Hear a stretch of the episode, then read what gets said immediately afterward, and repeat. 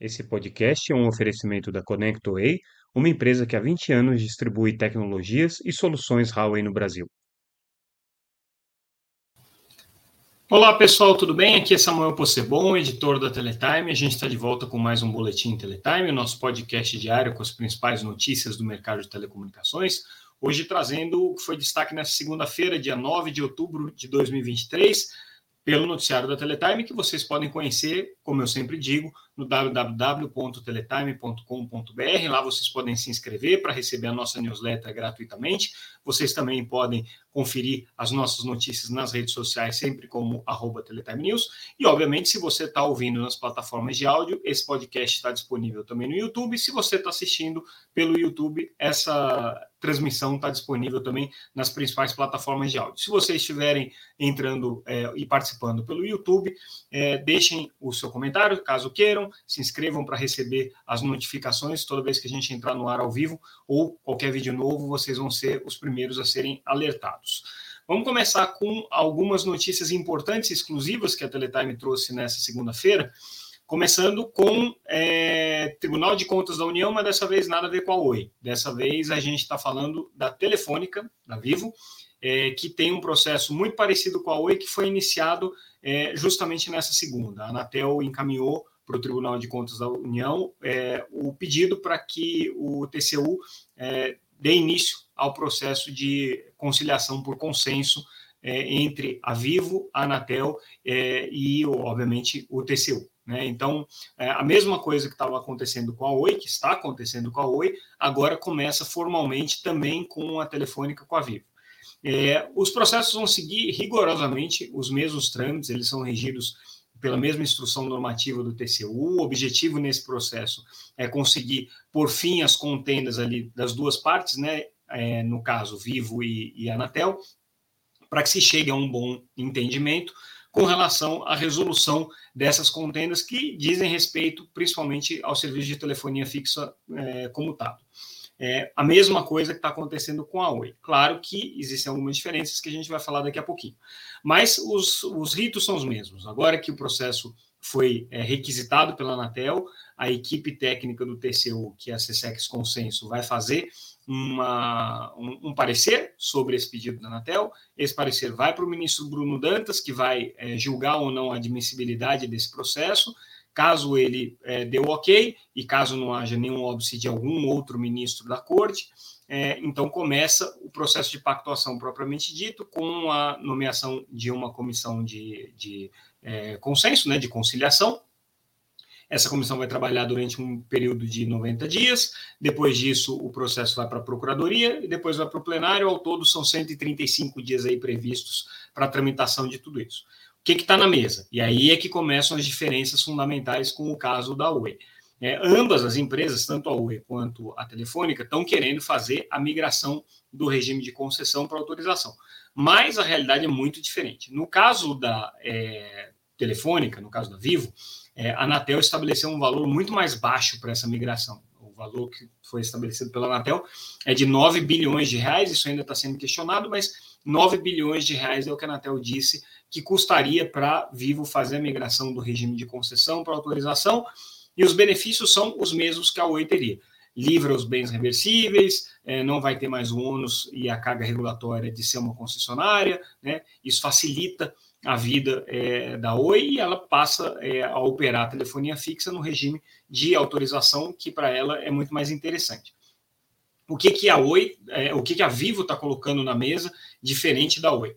No caso da Oi, ela tem, claro, uma recuperação judicial e ela tem uma pressão de prazo gigantesca, porque ela precisa resolver não só o problema da concessão em si, como da própria recuperação judicial.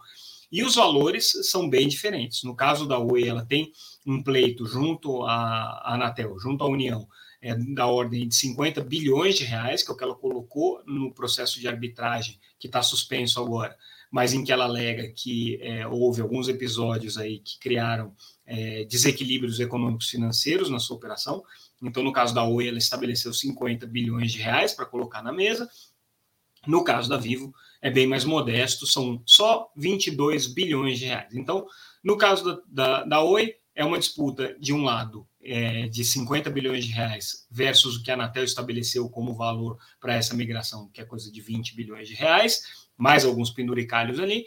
E no caso da Vivo, que é o que a gente está tratando agora, é, são praticamente 9 bilhões de reais, que é o que a Anatel estabeleceu para migração, versus mais ou menos 22 bilhões, que é o que a Telefônica está dizendo que é, sofreu aí de prejuízos por conta desses episódios que causaram desequilíbrio econômico financeiro na concessão e a insustentabilidade da concessão.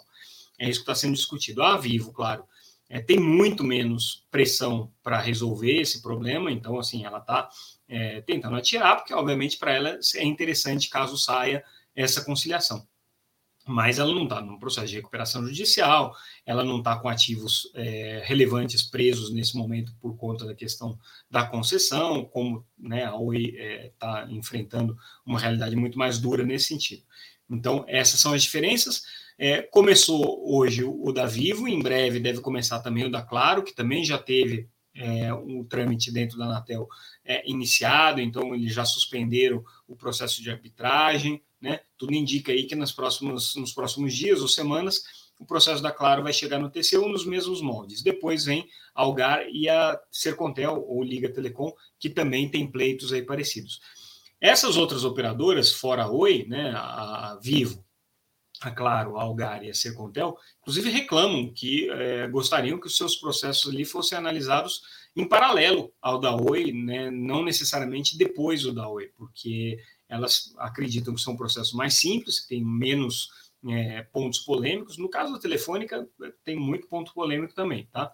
Mas que seriam um processo mais simples e poderiam ser resolvidos aí é, de maneira mais rápida. De qualquer maneira, a ordem que o TCU está seguindo é a ordem de chegada. Então, começa pela Oi, que já está em trâmite, né, já teve, inclusive, o processo já foi admitido dentro do TCU, os prazos já estão rodando, estamos só aguardando a indicação da comissão de conciliação. No caso da Telefônica, está bem no comecinho, né, ainda tem muita coisa pela frente. Outra notícia exclusiva que a gente traz é com relação à consulta pública do termo de referência do GESAC, que é o programa é, do governo de conectividade via satélite para escolas, ou é, Governo Eletrônico Serviço de Atendimento ao Cidadão, que é o que significa GESAC, é um programa que existe aí há muitos anos, desde é, 2003, e que tem como característica principal levar conectividade em escolas, em é, locais de interesse público, por meio do satélite. Hoje, esse programa é viabilizado pelo SGDC, que é o Satélite Geoestacionário de Defesa e Comunicação, operado pela Telebrás, em parceria com a Viasat, mas é o satélite brasileiro. É, e a, a, Telebrás, desde 2018, é a operadora do GESAC, o contrato vence esse ano, então ele vai ser colocado em licitação. Há coisa de três semanas atrás, a gente trouxe a notícia de que o governo estava fazendo uma consulta pública do termo de referência para a renovação desse edital. Então, essa consulta pública terminou no último dia 27. E aí a gente traz aqui é, alguns destaques aí do, dos comentários que foram feitos pelas diferentes empresas a essa consulta pública. Foram todos 72 contribuições.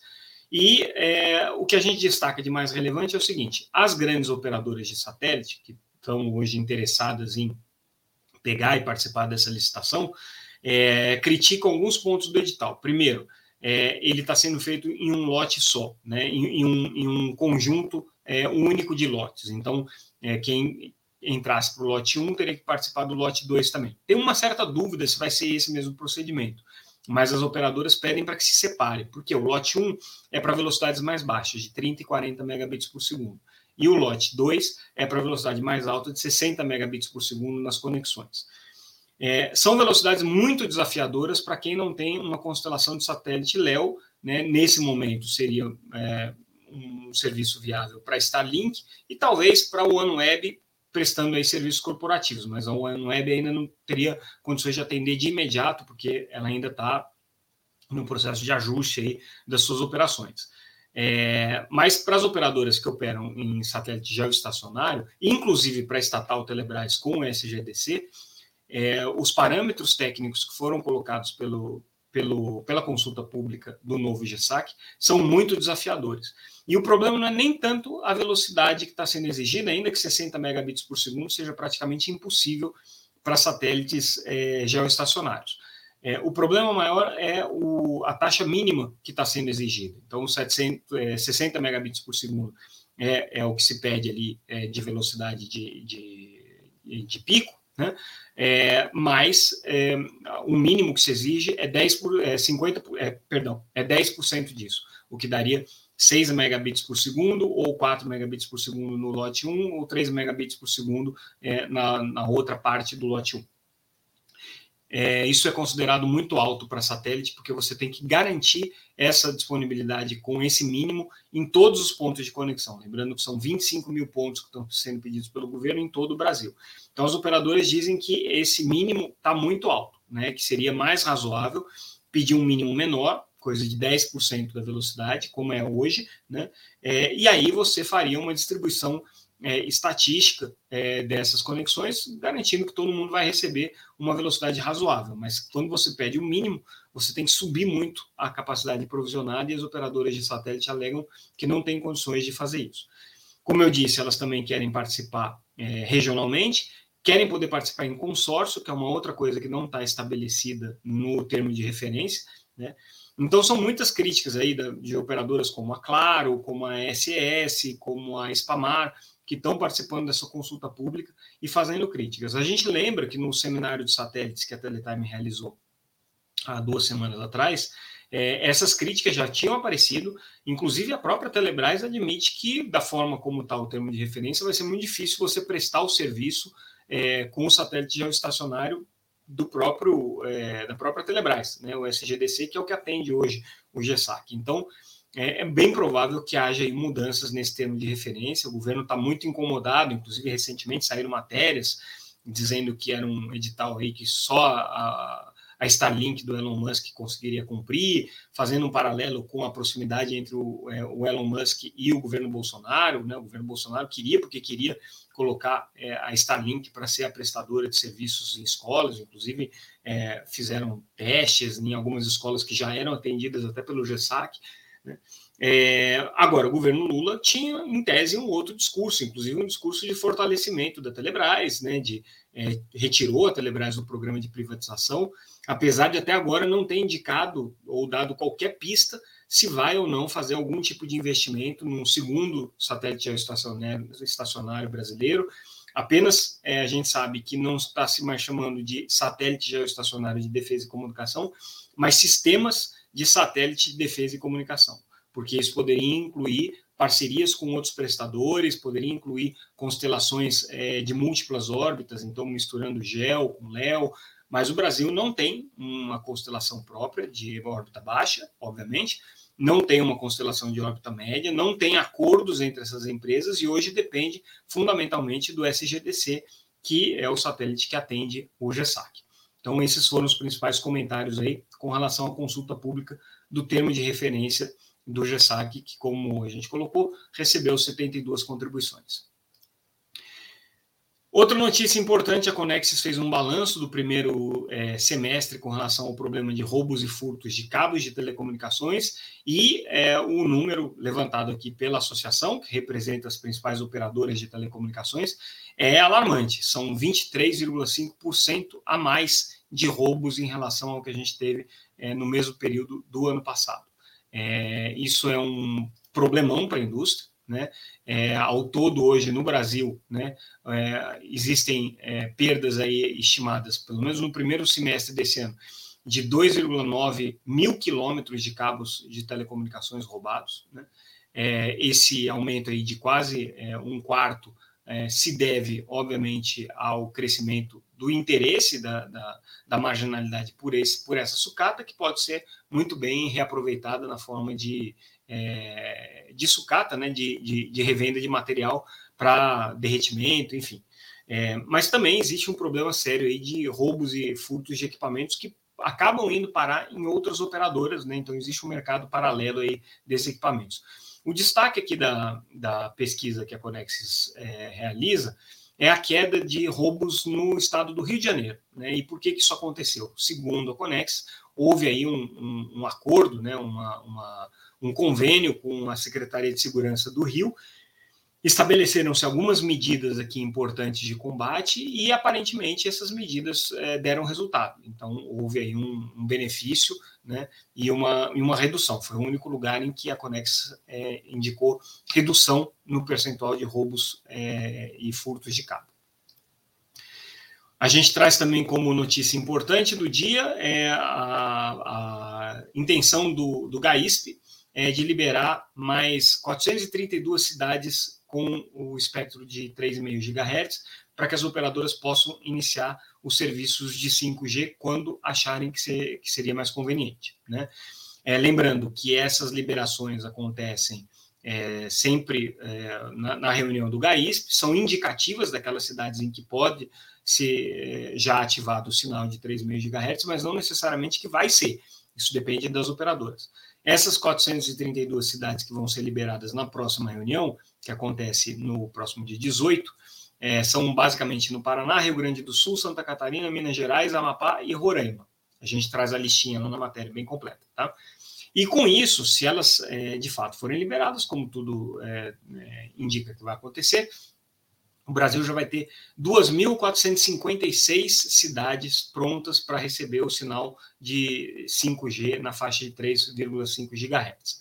Isso é o que está pronto, tá? Mas é, a gente tem que lembrar que as operadoras apesar de estarem acima dos, das obrigações contratadas aí no edital, estão bem atrás do ritmo do GAISP. Tá? Então, elas estão com cerca de 500 cidades já ativadas com 5G, né? É, e é, isso mostra aí que elas poderiam estar, se quisessem, com duas mil cidades a mais já conectadas né, em relação ao que elas estão. Mas isso depende, obviamente, das estratégias de mercado né, e de como que cada operadora está se posicionando.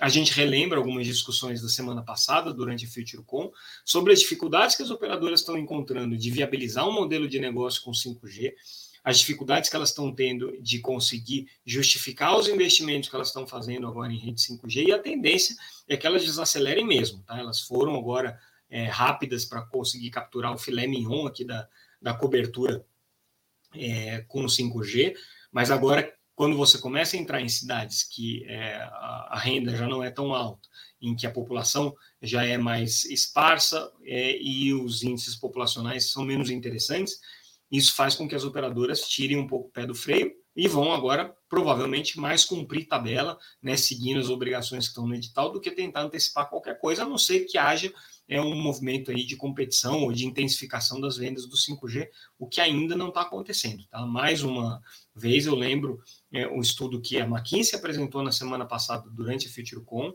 em que ela diz que o 5G está tendo um ritmo de adoção mais lento do que teve o 4G no mesmo período aí de vida. Tá? Então, é, as operadoras estão tendo mais dificuldade para viabilizar o, o 5G do que tiveram com o 4G, segundo essa pesquisa da McKinsey.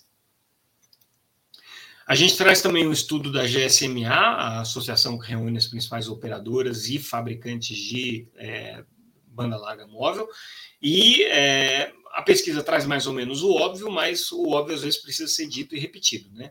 A banda larga móvel é hoje a principal forma de acesso à internet no mundo. Tá? Segundo essa pesquisa, né, que foi é, antecipada aqui pelo, pelo nosso boletim e que deve é, ser divulgada nos próximos dias aqui pela, pela GSMA, né, é, nos países de baixa e média renda, 85% das conexões de banda larga estão acontecendo por meio de dispositivos móveis. Tá? É impressionante esse número. Né? É, no Brasil, é, 77% por, dos, usuários é, que têm internet nas classes é, D e E, basicamente, é, utilizam só o celular para se conectar. Tá? Isso aí era, o, era, o, era um número que, que o Brasil tinha no período da pandemia, né? hoje talvez esteja até um pouquinho maior. Né? É, existe hoje uma barreira muito grande de acesso, não pela cobertura, mas pela questão da, do, da preparação e da capacidade de contratação é, da banda larga móvel. Então, é, boa parte da população de baixa renda não tem recursos para contratar o serviço e, quando tem, não tem é, o conhecimento suficiente necessário para poder utilizar. Então, esses são os pontos aqui apontados pela GSMA como mais críticos, né, e que devem receber mais atenção do ponto de vista de políticas públicas. Né? Então, a matéria ali traz todas as recomendações, indicações. Está bem interessante essa matéria e é bom ver esses números porque isso que acontece é, no mundo acontece também no Brasil, também na América Latina. Né? Então, é, principalmente aqui, né, é, esse, esse é, gap digital, aí, essa lacuna digital, é cada vez mais intensa e mais é, distante, principalmente para quem não tem acesso nenhum. Mudando de assunto, é, a Anatel é, negou o recurso das operadoras de telecomunicações contra as diretrizes que foram estabelecidas pelo GAISP para a rede privativa do governo.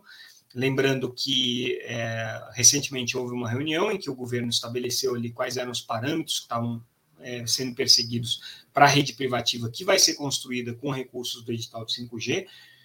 Lembrando que o edital de 5G estabeleceu dois, duas obrigações. Uma, uma rede é, 4G a ser desenvolvida na cidade de Brasília, no Distrito Federal, a, pela faixa de 700 MHz, e uma rede é, de 5G, uma rede de, de fibra com abrangência nacional para interligar aí órgãos públicos, órgãos do governo e órgãos militares né, a essa infraestrutura.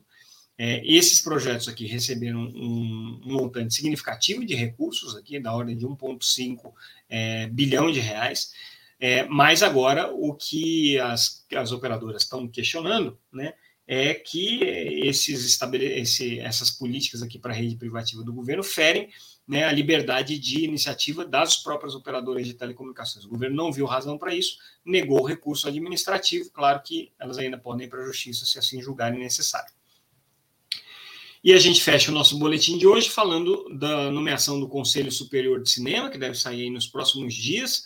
Do setor de telecomunicações, só teremos a presença da Claro, né, que mais uma vez consegue emplacar um executivo seu é, na composição, a Claro, como maior operadora de TV por assinatura no Brasil, naturalmente é, teria né, uma, uma afinidade com os temas do Conselho Superior de Cinema, que é o órgão responsável por definir as políticas públicas e as diretrizes que vão nortear a Ancine, a Agência Reguladora do Cinema e do Audiovisual.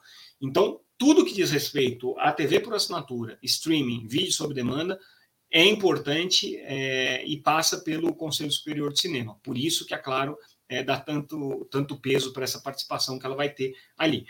O que, que tem de novidade na, na, indicação do Ministério da Cultura é que buscou-se uma paridade de gênero, então, entre homens e mulheres, é, o número de conselheiros é equivalente. É, Buscou-se também é, uma certa paridade regional, então você tem representantes de diferentes regiões do Brasil para representar é, diferentes aspectos do audiovisual brasileiro. O que não tem em relação ao que era o Conselho Superior de Cinema na época do governo Bolsonaro e antes na época do Temer é participação de grandes estúdios de Hollywood é, e participação de grandes empresas big techs, empresas de streaming internacionais. Tem a participação é, de representantes aqui da ABERT, né, mas é, as empresas de streaming internacionais não estão representadas aqui, já tiveram no passado, não estarão nesse novo conselho, cuja é, indicação completa, né, cuja portaria de criação é, deve ser publicada aí nos próximos dias. A gente está de olho nisso aqui para trazer para vocês assim que acontecer. E com isso, a gente encerra mais um Boletim Teletime. Ficamos por aqui e amanhã a gente volta com outro boletim. Como sempre, obrigado pela audiência. Não deixem de conferir o nosso site lá, www.teletime.com.br, para ver as notícias e se inscrever para receber as notificações do nosso, do nosso boletim. Toda vez que a gente é, postar um vídeo novo, vocês vão ser alertados. Ficamos por aqui, pessoal. Até amanhã. Tchau, tchau.